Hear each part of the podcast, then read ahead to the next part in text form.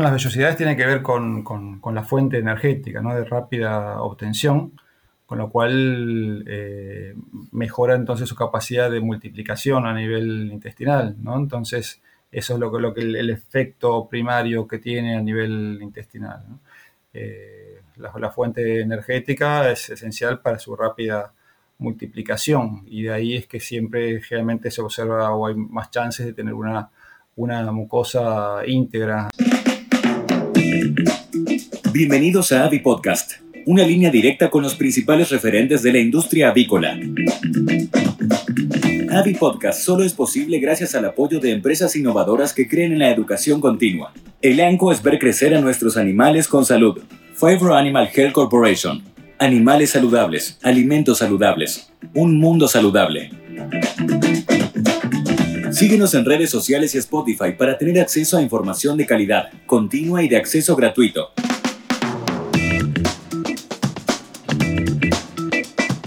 Bienvenidos a nuestro Avipodcast, este punto de encuentro donde abordamos temas de interés para la industria avícola.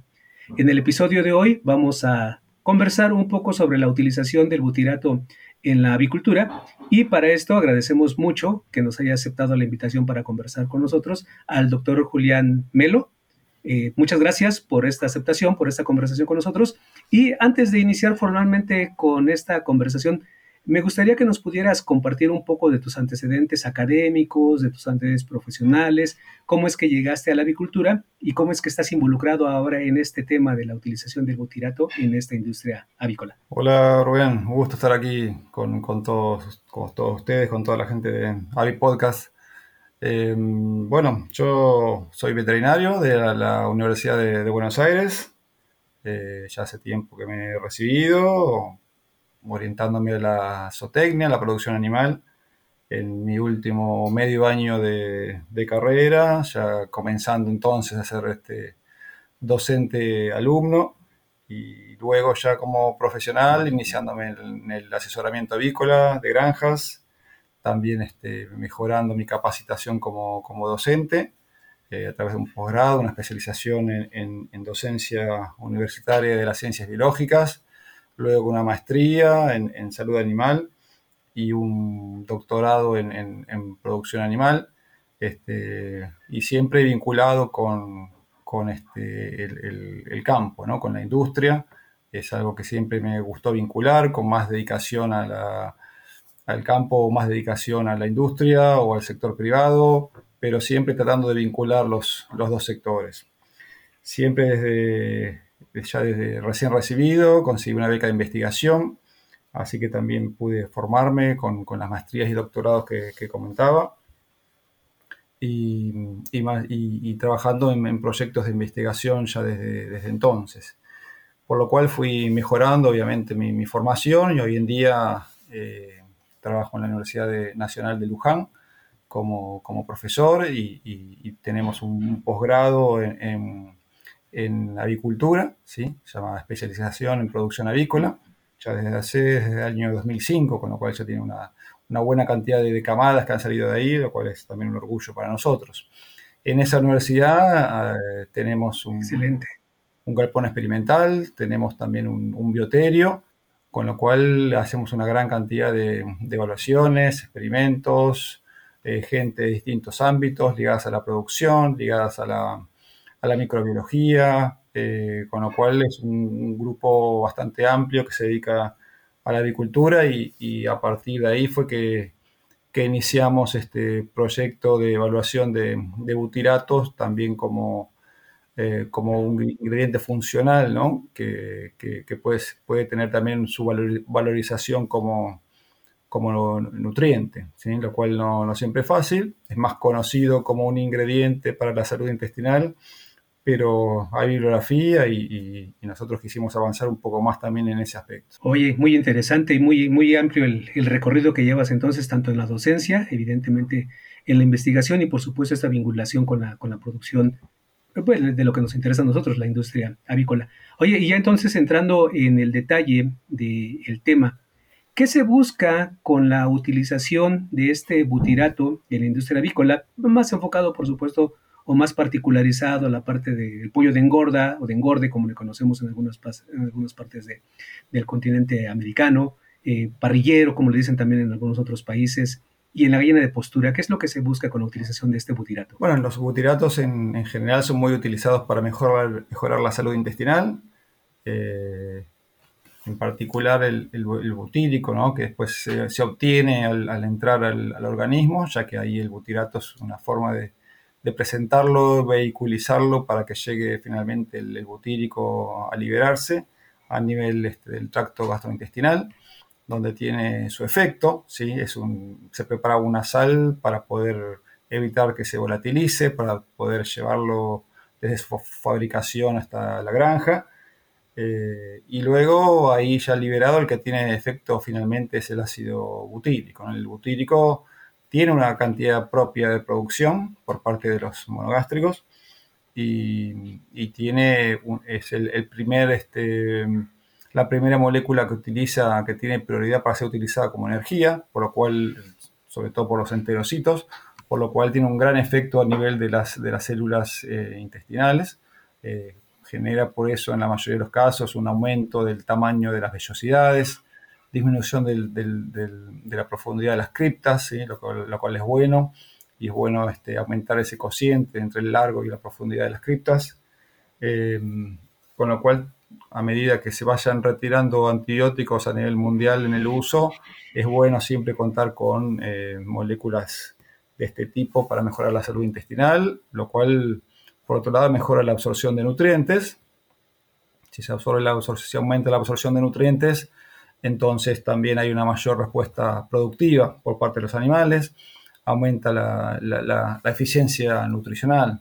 Por otro lado, también el butírico puede entrar a, circulación eh, y lo, que, lo bueno es que tiene un impacto también sobre páncreas, también sobre las glándulas secretorias de ácido clorhídrico, las glándulas también secretoras de pepsinógeno que actúa sobre las, proteínas, eh, también aumenta la secreción de bilis, entonces todos estos aumentos de secreciones enzimáticas y, otras secreciones gastrointestinales lo que logra es este, liberar más, más nutrientes, estos nutrientes son absorbidos también en mayor cantidad, por lo cual esto es bueno también para el animal, para disponer también de más nutrientes.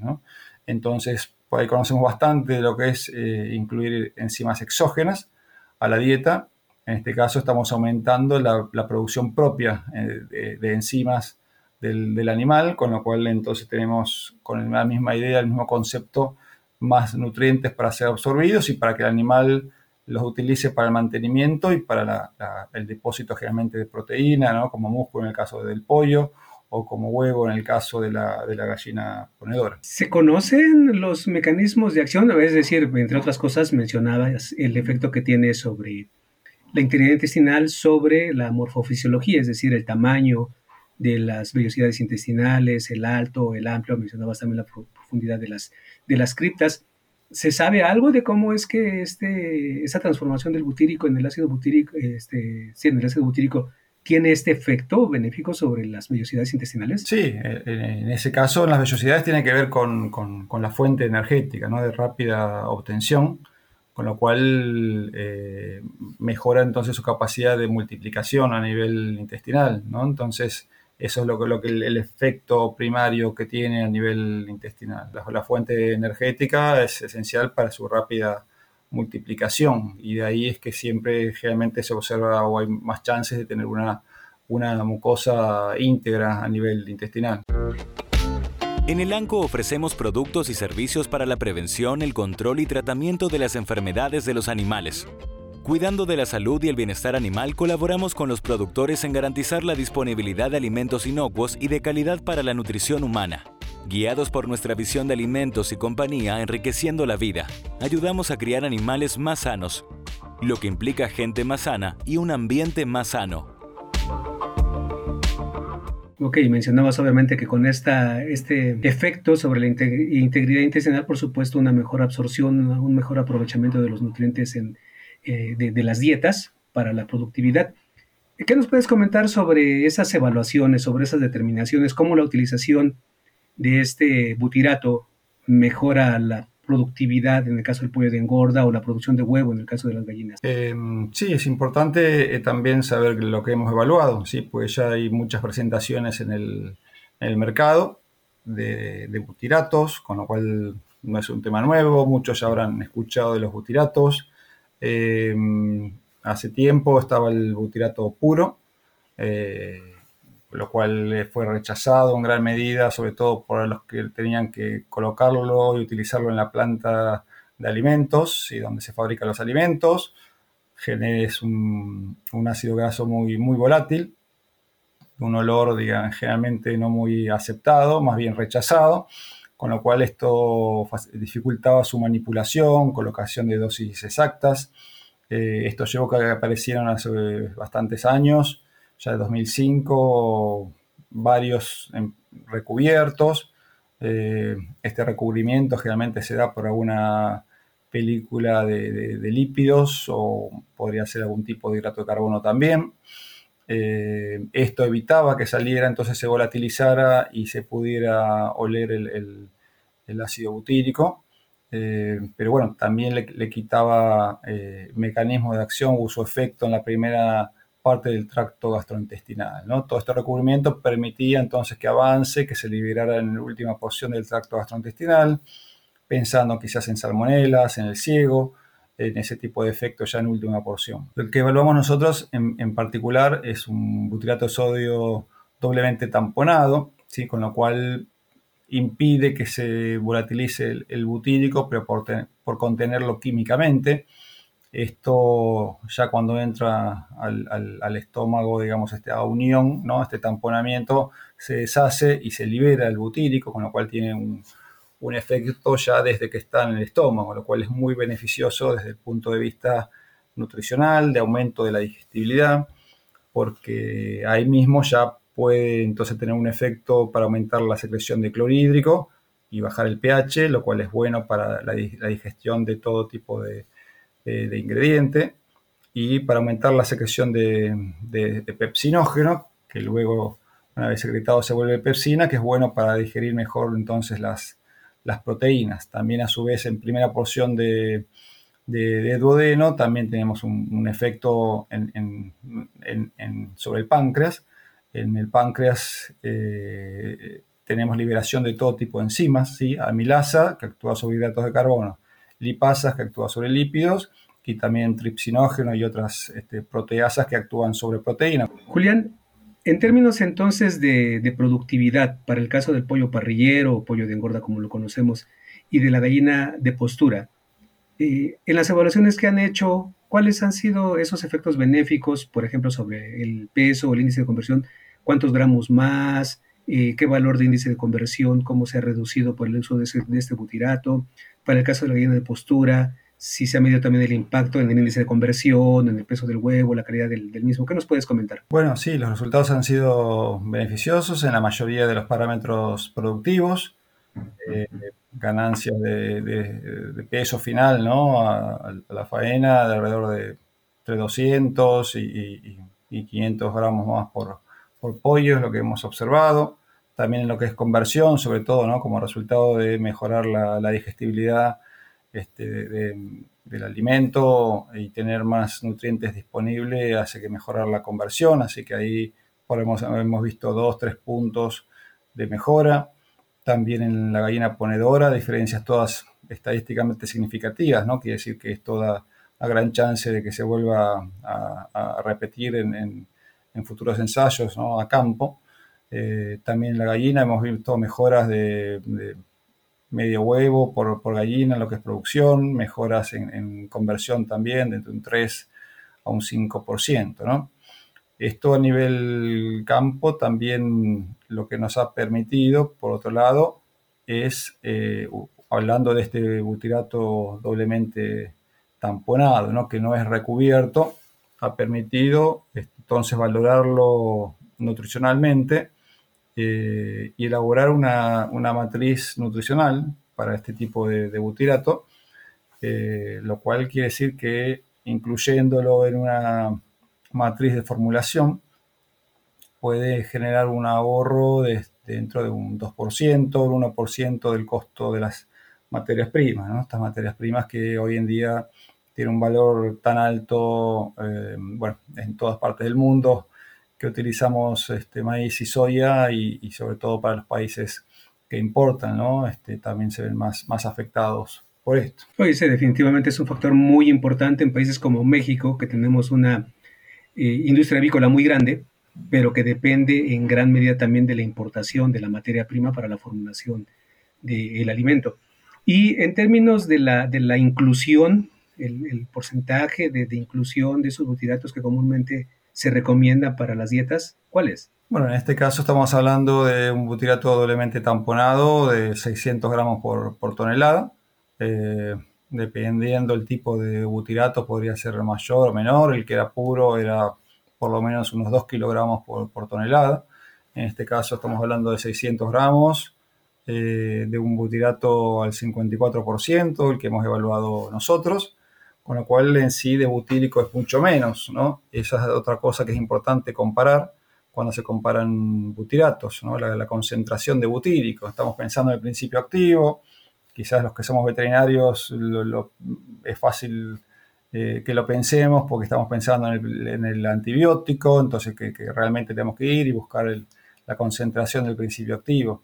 En este caso es el butírico, entonces más allá de su presentación, de la sal con la que se ha formado, si es de sodio, si es butirato de calcio, eh, debemos acordarnos que si son recubiertos tienen un recubrimiento que también es, parte importante de, la composición de un butirato y eso no es principio activo.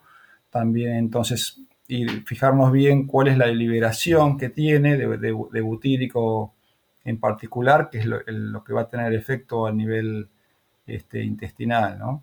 Eso es, eh, para nosotros es fundamental. Entonces ver de esa cantidad el, el, butírico por tonelada que finalmente se está dando a las aves para que tengan un, efecto. Por eso la comparación incluso con tributirinas, que después las tributirinas también este, tienen que convertirse, ¿no? Tienen que tener, este, ahí tiene que haber una acción enzimática digestiva para que pasen a poder liberar el butírico, con lo cual estamos hablando también de una liberación más adelante, todo lo que es recubierto, si es con grasa, si es con hidrato de carbono, para que se libere el, el hace falta entonces una acción enzimática a nivel digestivo, entonces se está empezando a liberar segunda porción de intestino delgado o, ya más, más adelante todavía, ¿no? Con lo cual también, a pesar de estar hace tiempo hablando en el mercado de, butiratos, en la industria, bueno, también es importante hacer una buena evaluación de todas las opciones que estén en el mercado eh, y, saber diferenciarlas y, saber compararlas eh, cuando obviamente en la industria se, evalúa por, por, precio, que sea por precio, pero también por, por, acción, ¿no? a, misma concentración, y, y, también que sea, que sea evaluada la posibilidad de su formulación o no, ¿no? ya que no todos tienen la posibilidad de aportar este, nutrientes, o si lo tienen, que sea evaluada, digamos, las, las cantidades, ¿no? que esté cuantificado ese aporte nutricional que pueden realizar los distintos butiratos. Claro. Oye, y también mencionabas que una de las razones para la investigación sobre esta utilización de los butiratos, pues tiene que ver con la parte del reemplazo de los antibióticos promotores del crecimiento.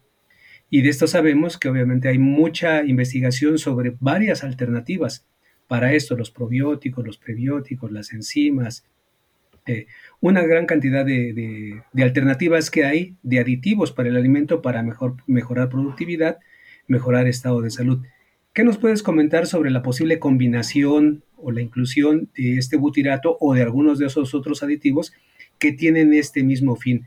¿Hay estudios que hablen de la sinergia, de la compatibilidad, de la incompatibilidad de este butirato con alguno de esos otros productos? Sí, seguro que está en la lista de, alternativas, eh, pero más que alternativas tenemos que pensarlo creo que en, de otra manera, cómo estamos... Eh, encarando lo que es el tema de salud intestinal. No, estamos diciendo, bueno, saco antibiótico y coloco otro aditivo que, mata las bacterias, sino que estamos pensando en la salud intestinal, eh, en que no hay, en, no encontrar patógenos, en trabajar bien todo lo que es la granja, en bioseguridad.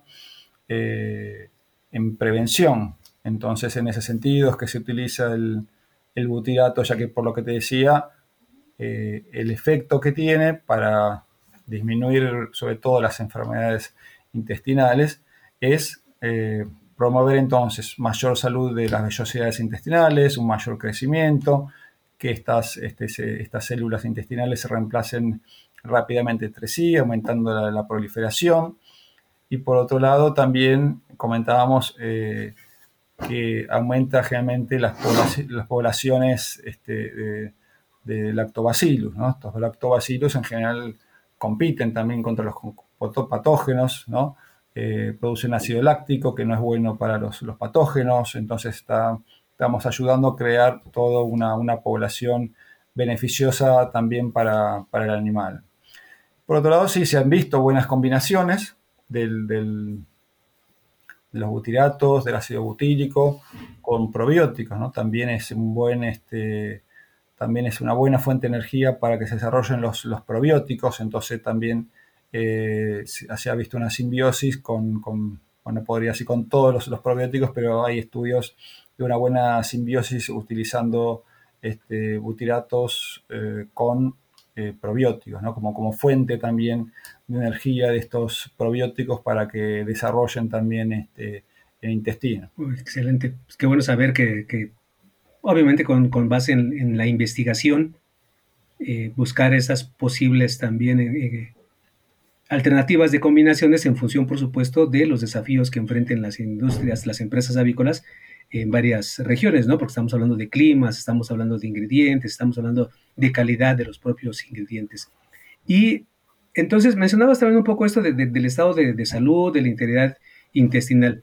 Pero, ¿qué se podría esperar entonces en situaciones donde pues, se conoce, por ejemplo, que con este eh, movimiento de la sustitución, la eliminación de los antibióticos promotores de crecimiento, pues empezaron a haber mayor incidencia, por ejemplo, de la coccidiosis, de la enteritis necrótica, de otra serie de, alteraciones. ¿Qué se podría esperar entonces de la utilización de este butirato ante desafíos sanitarios o cuando se llegan a presentar deficiencias nutricionales en, los animales? Sí, sí, es importante siempre llevar lo que se hace en la granja experimental al, al campo eh, por eso nosotros en la última experiencia que hicimos, que todavía nos, falta eh, publicarlos, algunos ya lo hemos enviado a publicar, pero todavía nos falta publicar. En el, último ensayo que hicimos en, pollos en particular, lo que hicimos fue generar un desafío utilizando una cama reutilizada, también este, haciendo una descarga de coccidios este, vacunales en 10 veces la dosis vacunal, lo cual crea todo una alteración bastante grande a nivel intestinal, ¿no? un desafío importante. Eh, en esta prueba también pudimos ver el, efecto del, butirato, eh, también en otra prueba que hicimos en, el INTA, eh, esa era solamente para ver el, el, efecto a nivel intestinal, pero hicimos otra prueba en el INTA, que es el Instituto Nacional de Tecnología Agropecuaria de Argentina y también hicimos una prueba aumentando las densidades, ¿no? pasando de 10 a 20 pollos por, metro cuadrado, con lo cual ya a partir de los 35 días la cama se ve bastante afectada, mucho más húmeda, eh, y ahí se ve todavía una diferencia más importante en la utilización de butirato, sobre todo cuando medimos las, las vellosidades intestinales, la profundidad de la cripta, eh, eh, todavía aumenta más, quiere decir que con el desafío se ve mejor todavía el efecto de este tipo de, molécula a nivel intestinal. ¿no? A veces pasa mucho con todos estos que son alternativas a los antibióticos, que en, ambientes demasiado buenos no se ven diferencias significativas y quizás hay que ver el, desafío. Y eso fue lo que quisimos reproducir en estas dos experiencias que, te comentaba. Y ahí todavía es, mejor el efecto de, una molécula como un butirato a nivel intestinal y también lo hemos medido a nivel productivo y en eficiencia nutricional. ¿no? Es, tal cual como, como vos decís, Rubén, este, también hay que verlo a campo, ¿no? hay que verlo trabajar. Las gallinas que lo hemos utilizado no son gallinas de la universidad, ¿no? es un es eh, una unidad experimental, pero que está dentro de una empresa avícola, con lo cual también eran gallinas eh, hermanas de las que estaban en producción, que habían tenido una recría comercial. Eh, las control tenían el mismo alimento que, tenían las, las, gallinas que estaban en producción, ¿no? con lo cual eh, las otras eran solamente con bajándoles un poco energía, proteína y reemplazando con, con butirato, con lo cual eran los mismos ingredientes. No era nada demasiado distinto a lo que estaban las, las hermanas de, de, galpones vecinos este, teniendo en ese momento. ¿no? Y yo creo que eso es el, el, el, punto final de la investigación, ¿no? cuando vamos de la experimental y llegamos a, a, la industria y vemos que esos resultados que hemos visto experimentalmente se pueden reproducir, se pueden obtener, ¿no? Pero obviamente en el campo también son muchos otros factores los que están en juego, ¿no? no solamente este cambio en particular que estamos, que estamos produciendo. Entonces, digamos que se puede apreciar desde dos puntos de vista esta utilización del butirato, es decir, si se incluye en la dieta desde siempre, desde el principio, la posibilidad de que se presenten los problemas teóricamente es menor. Pero si existiera una situación particular a la que se enfrenta una parvada, un grupo de aves, la utilización de estos butiratos podría ayudar un poquito a, disminuir la intensidad del problema o que se recuperen más rápido las, las aves de esta situación, evidentemente corrigiendo la causa la causa original, ¿cierto? Sí, sí, sí, claro, claro. Este, es importante también pensar en cualquier eh, afección a nivel intestinal, que tiene que haber una reparación del, epitelio y que esto va a repercutir en los resultados productivos, ¿no? Por lo cual eh, seguramente que un, butirato eh, en ese sentido siempre es, útil para salir rápidamente de los inconvenientes que se han generado por cualquier inconveniente este, a nivel intestinal. Sí, sí. Claro. Y mencionabas también que, bueno, evidentemente lo han utilizado en naves comerciales, con formulaciones, con dietas también comerciales. Y mencionabas eh, maíz, eh, pasta de soya.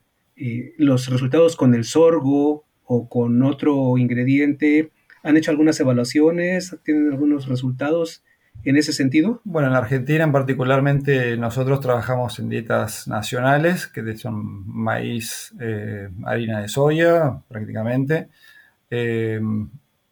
Así que no, hemos visto mayores, en, el caso nuestro, ¿no? Con, trigo, con sorgo, pero sí en Europa hemos visto otras investigaciones similares, eh, quizás incorporando trigo, ¿no? Como, como este principal concentrado energético, un poco más de aceite, que nosotros aquí en Argentina eh, casi que no usamos en las dietas, es difícil de ver.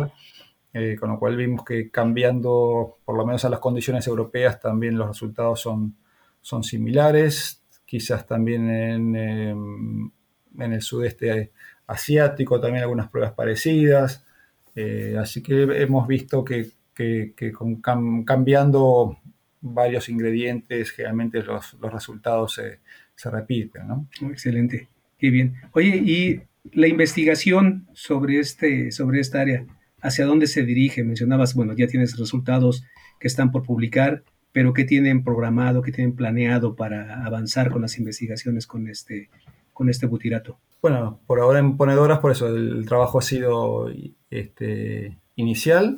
Pensamos avanzar quizás un poco más con lo que es el, trabajo en, ponedoras.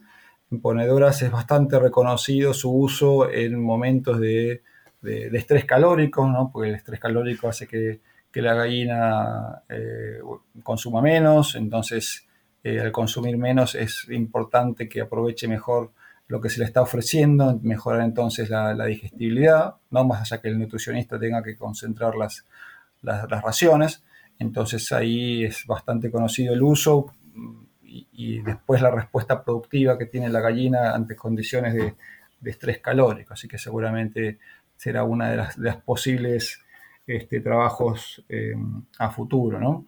Y también, eh, también ir mejorando lo que es una matriz nutricional, eh, también para pollos parrilleros, quizás para algunos aminoácidos específicos, ¿no? Si bien hay una relación entre aminoácidos ideal, ¿no? Que se llama, bueno, esa relación se llama proteína ideal, y se puede mover toda esta relación conjuntamente, ver si es necesario hacer algún ajuste para algunos eh, aminoácidos en, particular, un trabajo quizás nutricionalmente un poco más, eh, más fino, eh, en algún este, aminoácido que, en, la, bibliografía tampoco figura, a veces se, han investigado por, por separado el aumento de digestibilidad con butiratos para cada uno de ellos.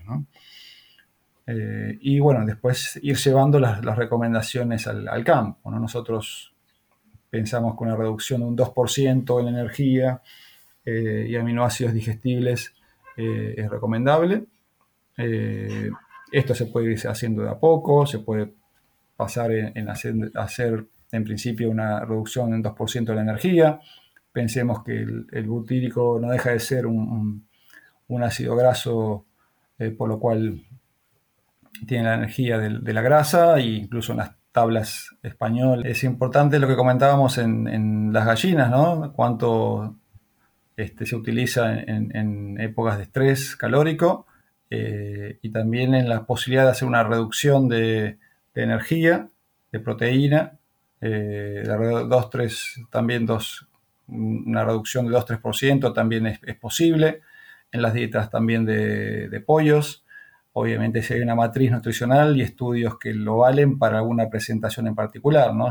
las evaluaciones que tenemos, la experiencia que tenemos es, como, como decía, en, en butirato de sodio doblemente tamponado, 54%. Después cada, cada presentación necesitaría una, una prueba propia. Eh, este tipo de, reducciones eh, puede ser también este, evaluada de a poco.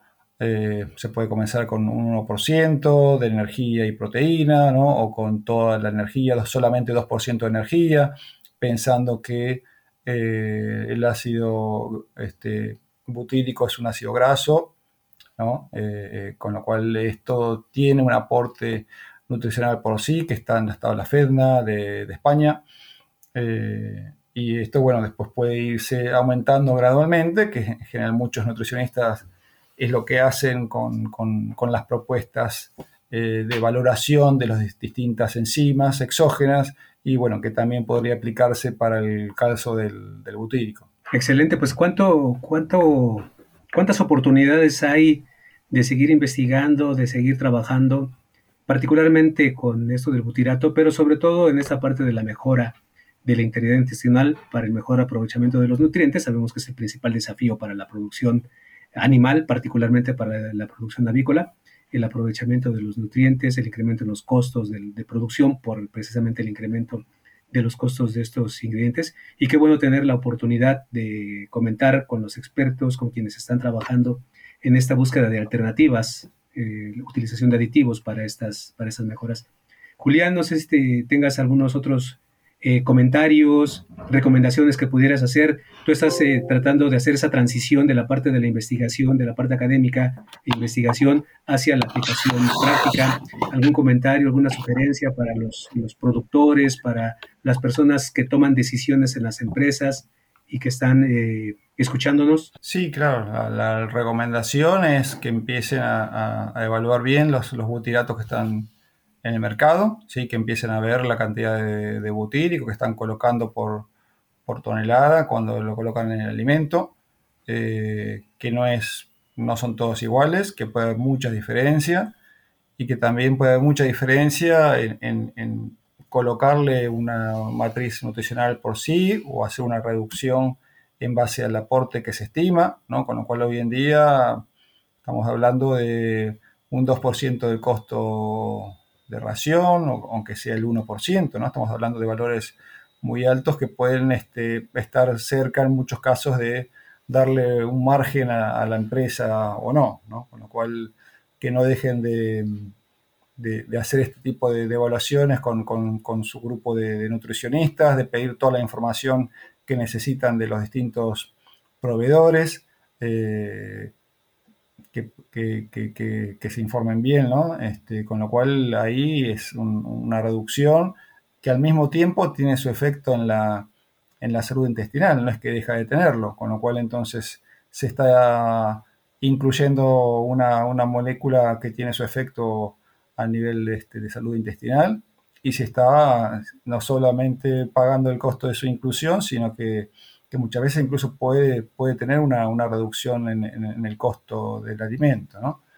y aumentar entonces la rentabilidad del, productor de huevos o, del productor de pollos. Claro, y eso evidentemente es el aspecto más importante que generalmente se toma en consideración ¿no? para, la, para decidir incluir o, o, intentar experimentar con aditivos. Pasa lo mismo con los biológicos, con otras cosas, ¿no?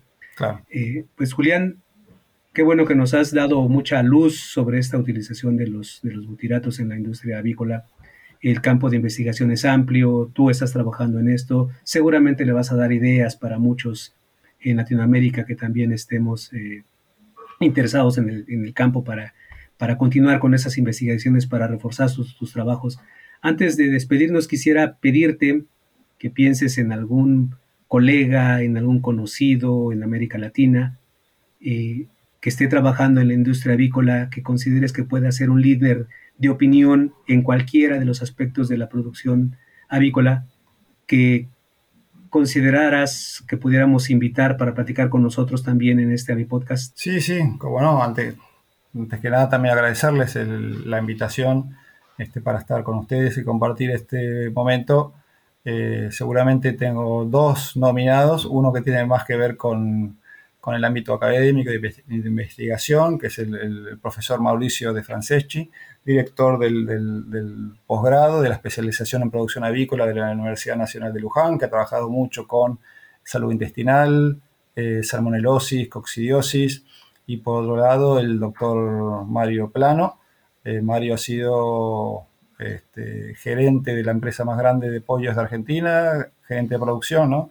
Eh, pero una persona que también se interesa mucho en hacer evaluaciones, en estar bien informado profundamente de todo, y hoy en día es consultor, con lo cual las, dos grandes recomendaciones que tengo para, ustedes son, son ellos dos. sin duda, y agradecemos mucho esto porque eh, es cierto que la industria avícola se va centralizando pues cada día más, las empresas, las empresas crecen cada día más eh, pero sin embargo sí la distancia nos eh, evita conocernos bien a todos los profesionistas que estamos involucrados en esta industria avícola y qué bueno que a través de nosotros mismos podamos ampliar el conocimiento de lo que de quiénes somos, de lo que estamos haciendo y por supuesto vamos a tomar en consideración el equipo de Wisenetics va a tomar en consideración estas eh, propuestas pues para que en un futuro no muy lejano podamos platicar también con ellos. Doctor Julián Melo, muchas gracias por haber platicado con nosotros en este Avi Podcast. Te agradecemos realmente la participación, toda la información que nos has compartido y esperemos vernos pronto nuevamente. Muchas gracias. Gracias a ti, Rubén, y a todo el equipo. Nos estamos viendo en cualquier momento. Si te gustó este episodio, no dejes de compartirlo con otros profesionales para que más personas puedan tener acceso a la palabra de los principales referentes de la industria avícola.